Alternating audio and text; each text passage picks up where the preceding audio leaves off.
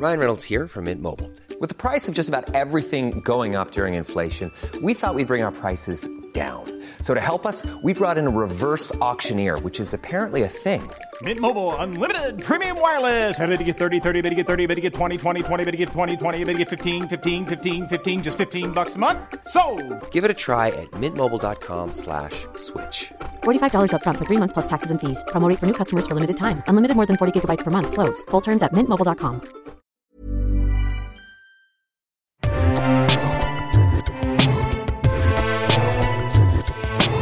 Salut, c'est Thomas Rozek. Depuis la fin du mois de février, un mouvement de protestation inédit a vu le jour en Algérie. Toutes les semaines, dans les rues, jeunes et moins jeunes défilent pour demander une refonte du système politique et le départ des élites héritées des luttes d'indépendance qui, selon les manifestants, n'ont fait que remplacer un système d'inégalité par un autre. Alger, évidemment, est au cœur de ce mouvement qui a déjà poussé le président Bouteflika à la démission et la ville, à cette occasion, renoue avec un passé lointain, un peu oublié, celui de son histoire révolutionnaire. Car dans les années 60 et 70, Alger fut la capitale symbolique de tous les mouvements indépendantistes, des révolutionnaires africains aux guerrieros sud-américains, en passant même par les autonomistes basques ou québécois. Tous ont convergé vers Alger. Alors faut-il voir dans les luttes d'aujourd'hui un retour de celles du passé? C'est la question qu'on va se poser avec cet épisode du jour. Bienvenue dans Programme B. Ici Alger, RTF. Tension accrue à Alger ce soir, au point que l'on entend des détonations et des coups de feu à travers la ville à l'heure où je vous parle. Après les rassemblements pacifiques de la fin de matinée, les manifestants rassemblés au pied du monument aux morts face à la Grand Poste ont reçu peu à peu des renforts venus des quartiers périphériques. Vers 15 heures, on pouvait évaluer leur nombre à 8000 environ. L'un des groupes révolutionnaires qui dans le monde a fait exister l'Alger en lutte, ce sont les Black Panthers, mouvement d'extrême gauche afro-américain dont le siège international a un temps été en Algérie. Les Black Panthers, ils sont au cœur d'une série de podcasts produits par Binge Audio pour la plateforme Cybelle qui s'appelle Mon parrain Black Panther où Jessica Gordon-Bray raconte la vie de George Brown, son parrain donc militant des Panthers. Quel rapport avec Alger? Eh bien justement, George Brown y a vécu avec les Panthers dans ce bouillonnement révolutionnaire que je décrivais à l'instant, un bouillonnement au sujet duquel nous avons interrogé le sociologue et militant Saïd Bouamama. Alors l'Algérie des années 70 est, une Algérie qui est encore euh, sous l'impulsion des, espoirs de la guerre de libération nationale, qui n'était pas simplement euh, une guerre pour euh, faire sortir le colonialisme français, mais une guerre qui portait en elle-même tous les espoirs du tiers-monde, puisqu'était posée la question de la réforme agraire, la question de l'accès à l'éducation, la question de la lutte contre le colonialisme.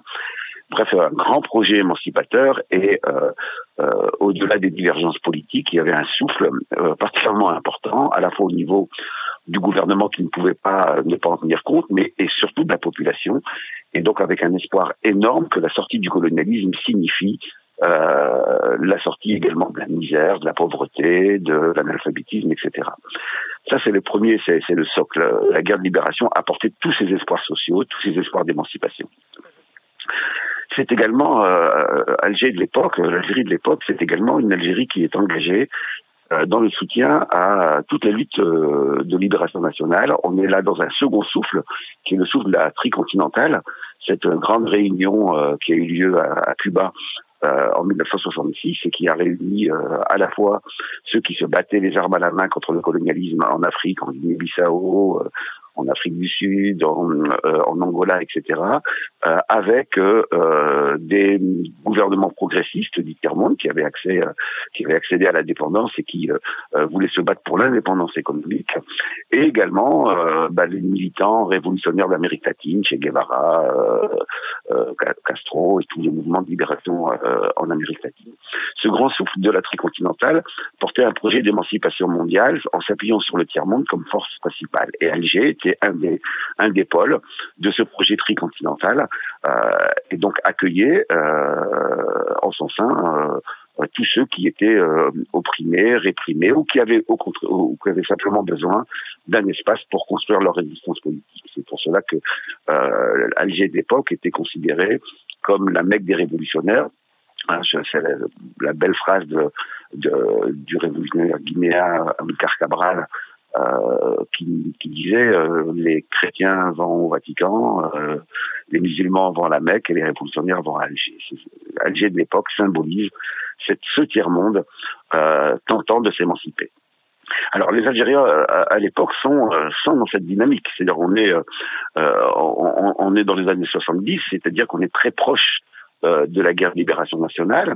On est très proche également, enfin, on, on, vit encore les séquelles de ce qu'est le colonialisme, et donc euh, la dimension du racisme qui a été euh, le colonialisme est, euh, incompréhensible sans sa dimension raciste. la dimension du racisme parle beaucoup aux Algériens, la dimension anticoloniale parle beaucoup aux Algériens, la dimension de la lutte armée parle beaucoup aux Algériens.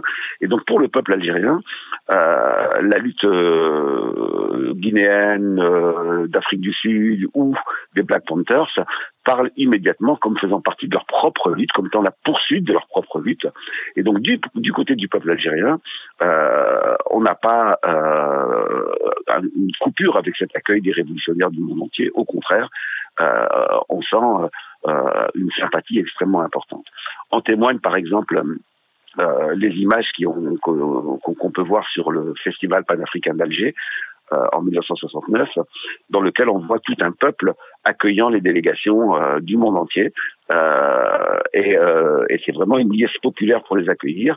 Et on sent là qu'il y a une osmose entre ceux qui se battent ailleurs et, et le peuple algérien qui vient de se libérer. À l'inverse, objectivement, la lutte de libération du peuple algérien a été une lutte qui a eu une importance fondamentale dans la décolonisation. Et c'est ce qui explique l'image, la place que va prendre l'Algérie dans l'imaginaire des, euh, militants partout dans le monde, euh, partout dans le tiers-monde.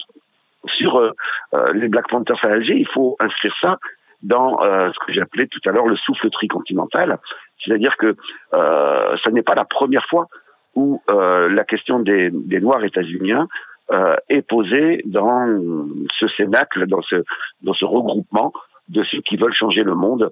L'Afrique continentale, par exemple, donc qui, qui, regroupe euh, des centaines et des centaines de représentants de mouvements de libération, de mouvements de guérilla, de, euh, de, l'ensemble du tiers-monde, euh, qui normalement étaient euh, limités à l'Afrique, l'Asie et l'Amérique latine. Il y a des représentants euh, du mouvement noir états-unien et les résolutions qui sont prises, c'est de les considérer comme faisant partie intégrante de la lutte du tiers-monde, c'est-à-dire d'Asie, d'Afrique et d'Amérique latine, alors qu'ils se situent aux États-Unis. Et donc cette exception géographique qui est faite indique que euh, la lutte des Noirs aux États-Unis est considérée comme faisant partie intégrante de la lutte euh, de la lutte tiers-mondiste. Ensuite,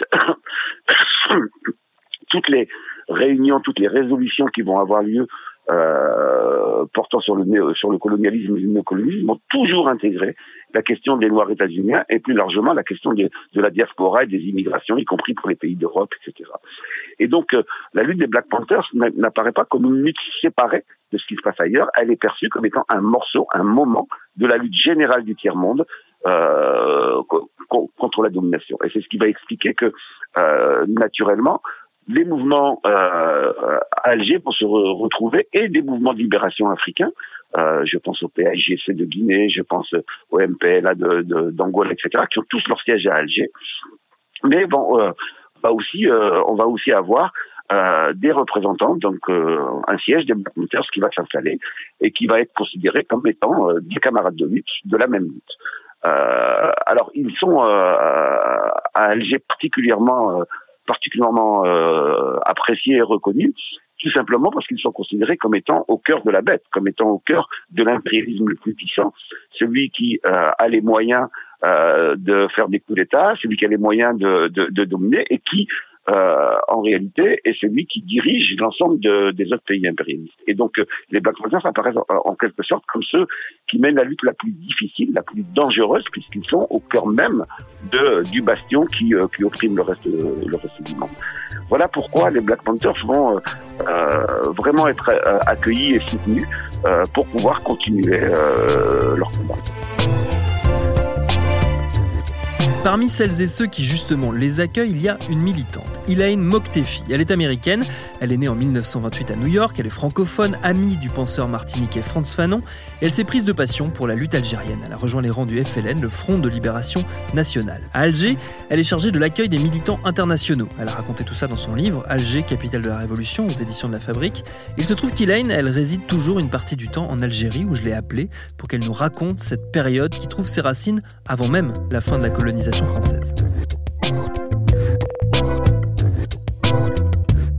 avant l'indépendance, l'Algérie avait formé des militants et euh, des guerriers euh, pour le mouvement africain euh, de lutte pour leur indépendance. Et après, ils ont tout simplement continué cette politique. Euh, après l'indépendance, ils ont permis à plein d'organisations à travers le monde, pas seulement d'Afrique, mais à travers le monde, euh, les organisations contre les pays fascistes, euh, les, mouvements de guérilla euh, contre euh, les maîtres coloniaux, etc.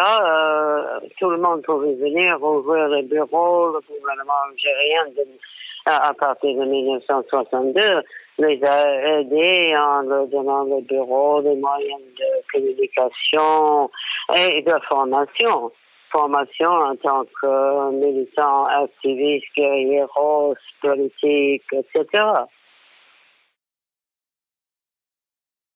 Est-ce qu'ils communiquaient entre eux, ces groupes? Est-ce qu'ils interagissaient entre eux ou est-ce que chacun était dans, ah, oui, oui, dans ses dossiers, chacun de son côté? euh, Entre eux, ils partageaient les informations, parfois ils partageaient les interviews, etc. Ils ont, aussi, par exemple, je sais que les Panthères Noirs, par exemple, formaient des gens, montraient comment utiliser des armes à des gens qui étaient euh, euh, de langue anglaise en général et de l'Afrique du Sud, etc.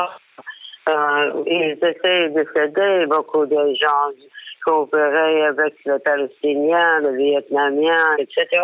Et parmi ces militants, donc, les Black Panthers. En l'occurrence, le premier à rejoindre Alger, ce sera Elridge Cleaver, le porte-parole du groupe, qui a fui les États-Unis en 1968. Après être passé par le Mexique et Cuba, Cleaver atterrit donc en Algérie. Et j'ai demandé à Hélène Moktefi, qui l'a accueilli sur place, pourquoi il avait choisi la capitale algérienne. D'une certaine manière, euh, c'est les Cubains qui l'ont suggéré et l'ont convaincu que c'était euh, il serait plus libre à Alger euh, avec euh, tous les représentants du mouvement de libération qui étaient déjà installés dans la ville.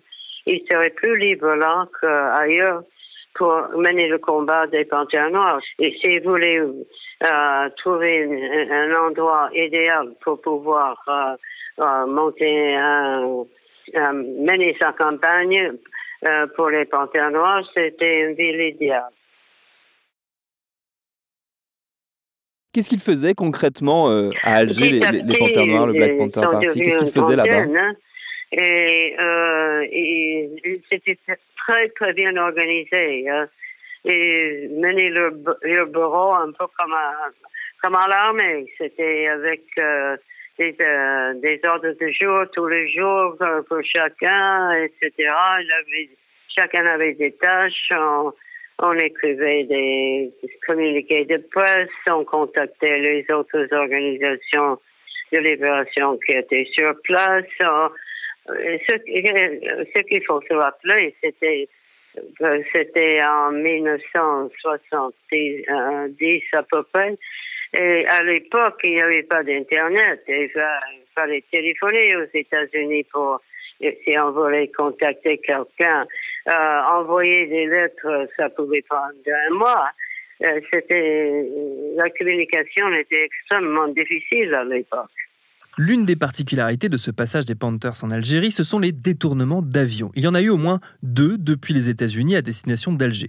Dans le second, le plus connu, en 1972, se trouvaient cinq militants, dont George Brown, que j'évoquais tout à l'heure et qui est au cœur du podcast Mon parrain Black Panther. À bord de l'avion, un million de dollars de rançon récupérés en échange des passagers. Un mode opératoire déjà utilisé une première fois, quelques temps auparavant, lors d'un premier détournement d'avion auquel Elaine Moktefi a assisté. Pour le premier avion, c'était un jeune couple.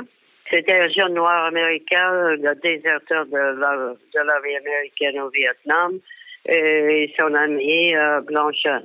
Euh, j'étais sur le tarmac quand l'avion est descendu. L'avion, l'avion avait été annoncé. Le, le FLN, euh, mouvement de section Mouvement de Libération, nous a demandé d'être présents à l'aéroport. Et euh, nous avons vu descendre l'avion, on a vu descendre ce jeune couple. il, était habillé avec un, un uniforme de l'armée américaine. Un peu râpé, un peu, un peu vieux jeu, quoi. Et euh, à côté de lui était une jeune femme blanche. Les autorités algériennes étaient en bas de l'escalier de l'avion et puis ils ont pris en main l'argent et c'est la dernière fois qu'on a vu l'argent. Ça a beaucoup euh, ennuyé les banquiers qu'ils n'avaient pas accès à l'argent. Les Algériens ont estimé qu'il manger l'argent parce qu'autrement, Alger aurait été coupé du monde international complètement. C'était pas possible. Donc, ils ont de l'argent les deux fois. Cette histoire révolutionnaire, elle va peu à peu s'éteindre jusqu'à tomber quasiment dans l'oubli, en dehors en tout cas des cercles militants. Alors que reste-t-il aujourd'hui de ce passé agité? Et surtout, qu'est-il arrivé entre-temps? On a posé ces questions à notre premier invité, Saïd Bouamama. Entre-temps, ben, il y a eu plusieurs décennies euh, dans lesquelles eh il y a eu ce qu'on a connu dans d'autres pays, euh, dans d'autres pays africains, c'est-à-dire on a eu les plans d'ajustement structurel du Fonds monétaire international, on a eu l'apparition d'une bourgeoisie euh, qui était très en lien avec les anciennes puissances coloniales. On a eu euh, toute une série de transformations qui sont venues affaiblir ce souffle, euh, ce souffle anticolonial. Il reste cependant dans la culture populaire, dans les réflexes. On a vu lors des manifestations où euh, euh des pancartes panafricaines sont ressorties alors qu'on pensait que c'était euh, une opinion qui avait disparu en Algérie, euh, on essaie de nous faire croire. Il reste un héritage culturel, un héritage politique de se sentir, de, de, de ne pas découper la solution pour le peuple algérien de la solution pour le reste du, du tiers-monde. Bref, il y a un héritage anti-impérialiste euh, qui subsiste, qui est moins organisé qu'à l'époque, qui est moins visible qu'à l'époque, mais qui euh, réapparaît dans les moments, dans les moments où le peuple se met en mouvement comme aujourd'hui. Donc euh, euh ça, cet héritage-là est un signe pour moi d'espoir, parce que tout simplement, ça, ça, indique que rien ne disparaît jamais et que, euh, comme toute l'Afrique aujourd'hui, l'Algérie a besoin de retrouver la dimension de la solidarité interafricaine, parce que face à la domination, euh, qui est toujours celui d'un système de domination euh, européen et états-unien, et eh bien face à cela, le rapport de force nécessite une logique panafricaine que, qui était portée à l'époque par euh, tous ces mouvements. Mais vous savez, c'est pas c'est pas typiquement algérien. En réalité, si, vous, si on regarde de près, on a le retour de la tricontinentale dont j'ai parlé tout à l'heure. On a des mouvements massifs en Amérique latine, on a euh, le Soudan, l'Algérie, le Burkina il y a peu de temps, il y a, il y a, quelques années, on a euh, une prise de conscience anticoloniale au Burkina, au Mali, etc. Des manifestations contre le franc CFA, c'est chose inimaginable il y a encore une dizaine d'années, etc l'exigence de sortie du franc CFA, de sortie des, accords de partenariat économique avec l'Union européenne, etc. Bref, euh, l'Afrique est de nouveau secouée par une nouvelle génération anticoloniale, euh, et ça, c'est ben, tout simplement, ça indique tout simplement que euh, le lien de filiation avec la période précédente n'est pas coupé. Ceux qui défilent à Alger, au Soudan, au Burkina, etc., sont les héritiers de la génération qui euh, ont formé les Black Panthers, qui ont formé les Nuits de Libération Nationale. Et donc il y a comme un réveil, comme un retour. Et on le voit d'ailleurs dans ce qui est affiché comme pancarte. Euh, ce qui est caractéristique au Soudan, en Algérie, au Burkina, etc., c'est qu'on revoit revenir les figures. On a des pancartes avec Malcolm X, on a des pancartes avec euh, euh avec Sankara, on a des pancartes avec Ben Mehdi en Algérie. Bref, tous ceux qui ont porté ces espoirs euh, de, de, sortie du colonialisme, comme si euh, aujourd'hui on se battait pour une seconde indépendance. En gros, comme si le projet ne s'était pas arrêté. Look at what happened to Bobby Seale in Chicago. How the pigs bound and gagged him, shackled him like a slave. But we have to blow their game, and we have to take advantage of every opportunity to strike a blow against this system. Et pour revivre dans le détail l'itinéraire d'un de ceux qui ont participé à cet essor révolutionnaire international, il faut évidemment écouter le podcast Mon parrain Black Panther de Jessica Gordon-Bray et Quentin Bresson. L'intégralité des épisodes est à retrouver sur la plateforme Cybelle à partir du 11 novembre. Merci à Hélène Moktefi et Saïd Boumama pour leurs réponses. Programme B, c'est un podcast de Binge Audio préparé par Lauren Bess, réalisé par Victor Dubin. Abonnez-vous sur votre appli de podcast préféré pour ne manquer aucun de nos épisodes, Facebook et Twitter pour nous parler. Et à demain pour un nouvel épisode.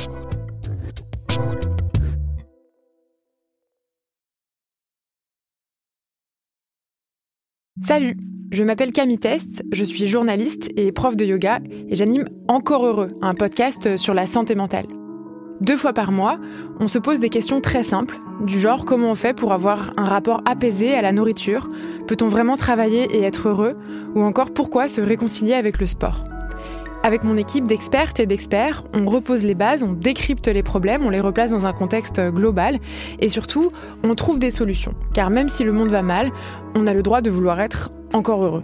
Encore heureux, c'est un podcast de Binge Audio, déjà disponible sur votre appli de podcast habituel.